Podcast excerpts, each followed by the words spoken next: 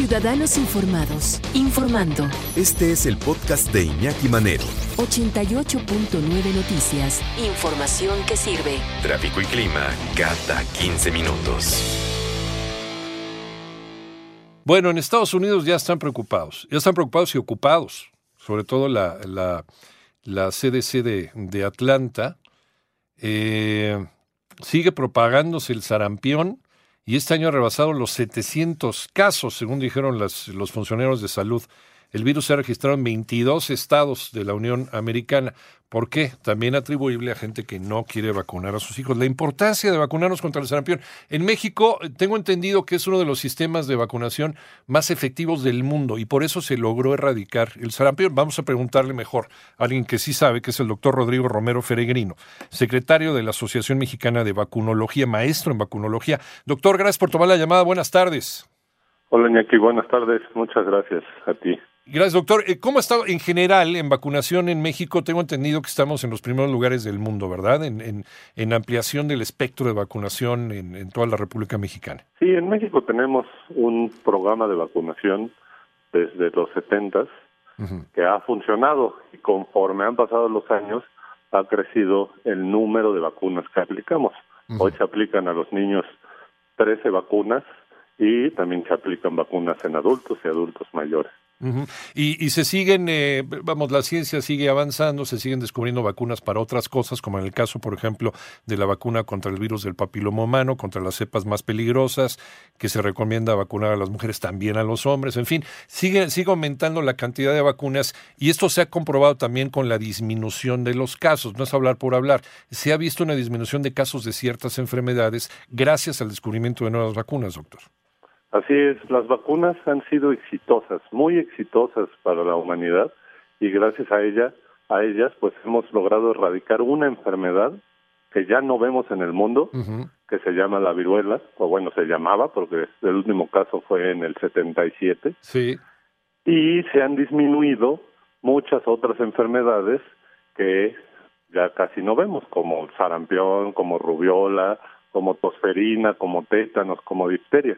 Entonces, esto nos demuestra que la vacunación es exitosa. Me estoy acordando que yo fui de las últimas generaciones en ser vacunados contra la viruela, enfermedad que nos decía el doctor Rodrigo Romero Feregrino fue erradicada del mundo, fue, fue eh, una, una, una enfermedad que se convirtió en epidemia y que diezmaba la población del mundo. Es más que era eh, pues importada ¿no? desde Europa sin saberlo, por eh, los europeos que llegaban aquí a, las tierras americanas, a las tierras del continente americano, infectando a las personas, a los naturales de estas tierras, a los indígenas, que no tenían defensas contra esa enfermedad, no, tenían defensas inmunológicas porque no se conocían. Entonces, eh, eh, fue una enfermedad que, diezmaba a, la, la, población humana durante mucho tiempo, hasta que gracias a la vacunación se logró erradicar. Solamente hay hay dos muestras de la viruela, una está en Rusia y otra está en Estados Unidos. Nada más, en laboratorios perfectamente sellados, ojalá y Dios quiera que así sea. Eso es uno de los argumentos para demostrar que las vacunas funcionan y sí funcionan. ¿Qué pasa con el sarampión? ¿Qué pasa con el sarampión? En México ya nos decía el doctor que, que gracias a los sistemas de vacunación ya ha sido erradicado de nuestro país, pero pero en Estados Unidos, en, en, algunas comunidades ortodoxas en Nueva York, surge nuevamente casos de sarampión por gente que no se quiere vacunar. Eh, doctor, muchísimas gracias por seguir en, en la línea. Eh, eh, ¿Cuál sería el riesgo? ¿Cuál sería el riesgo y la probabilidad de que el sarampión regresara a México, doctor? Pues América hace algunos años fue la primera zona del mundo que eliminó el sarampión, bueno, que había eliminado el sarampión a partir de los últimos años que tenemos brotes en varias zonas, porque no solo es Estados Unidos, hay un brote en Estados Unidos, hay brotes en Sudamérica, sobre todo en Venezuela y en Brasil y en Europa, que es ahorita los más importantes. Y el riesgo que podemos tener es que si la gente no se ha vacunado o no está vacunada con dos dosis de la vacuna del sarampión, pues si tienen contacto con alguien que esté enfermo de sarampión, pues puede enfermarse. Eh, en México tuvimos eh, algunos casos importados de gente en Italia, que en Italia hay una, hay por ahí un brote de sarampión. Algunas personas llegaron, fueron de visita, se contagiaron, llegaron a México, contagiaron a algunas personas. Afortunadamente se detuvo a tiempo. Pero em, para que se desate una epidemia nuevamente, ¿qué tan difícil es, doctor?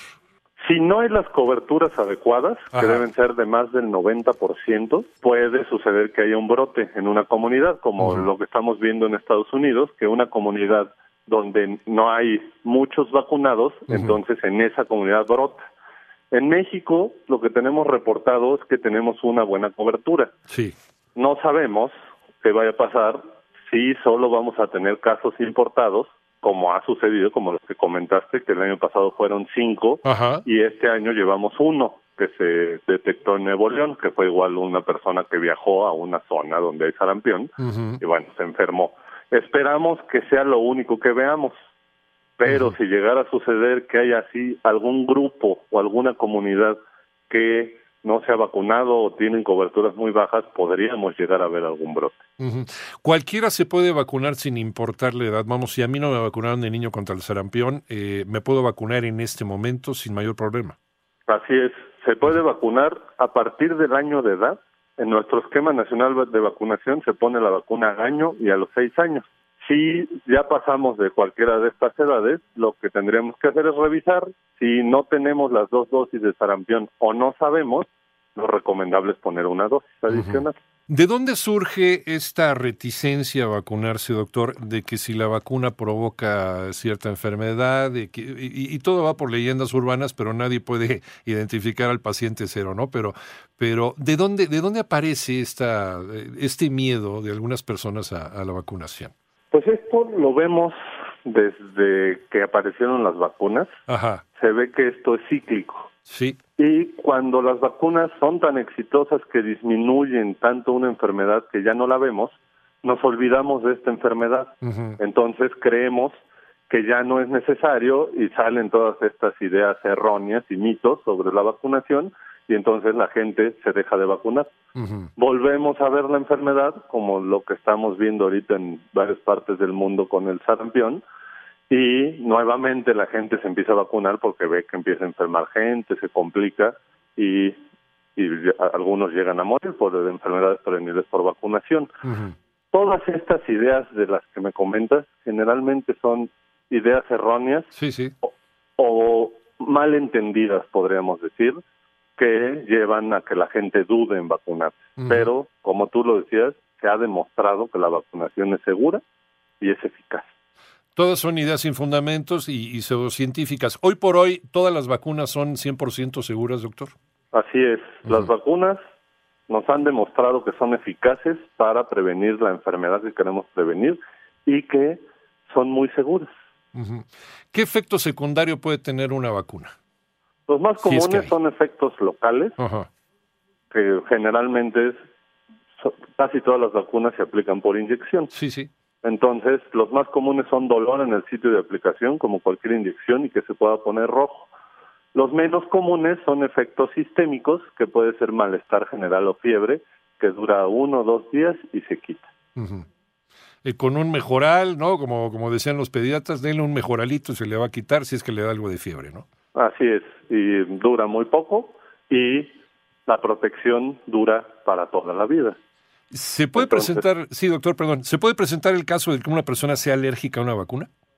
Como cualquier otra sustancia, como desde un cacahuate que nos comemos o unos mariscos que nos pueden causar una alergia, también hay gente que puede tener una reacción alérgica por las vacunas, como cualquier otra. Son raras, pero sí puede suceder. Pero finalmente es ir con un médico y el médico ya sabrá qué hacer ante una reacción alérgica, ¿no? Exactamente. Pues ahí está. Eh, lo mejor es vacunarse, eh, ya está comprobado, es más, hay documentos históricos de que nos hemos librado, afortunadamente, de epidemias que han diezmado la población humana gracias a que ha habido eh, seres humanos con la disposición, con el cerebro, con el talento para poder descubrir estas, estas vacunas eh, y, poder eh, erradicar enfermedades como el caso de la viruela o en México como el caso del sarampión, que no queremos que regresen y todo por ideas pseudocientíficas de personajes que a lo mejor no tienen otra cosa mejor que hacer. Doctor eh, Rodrigo Romero Feregrino, secretario de la Asociación Mexicana de Vacunología y maestro en vacunología, muchísimas gracias por esta charla, doctor. No, a ti, Iñaki, y yo los invito a todos los que nos escuchan, que si tienen dudas, nos pregunten, pero que no se dejen de vacunar Como siempre, consulte a su médico, ¿no? Exactamente. ¿Hay alguna página de la, de la Asociación Mexicana de Vacunología, doctor? Sí, nos pueden preguntar lo que necesiten en www.vacunación.org y ahí hay un sistema donde le pueden preguntar a los médicos que se llama arroba doc y en las redes sociales, en Twitter e Instagram, que es arroba vacunología y Facebook Asociación Mexicana de Vacunología. Y no se queden con las dudas porque quedarse con las dudas y no vacunarse puede hacer que no estén protegidos. Ahí está, información, ahí está, y la información sobra, e información de profesionales. Muchas gracias, doctor. No, a ustedes. Gracias, hasta Estamos a sus pronto. órdenes.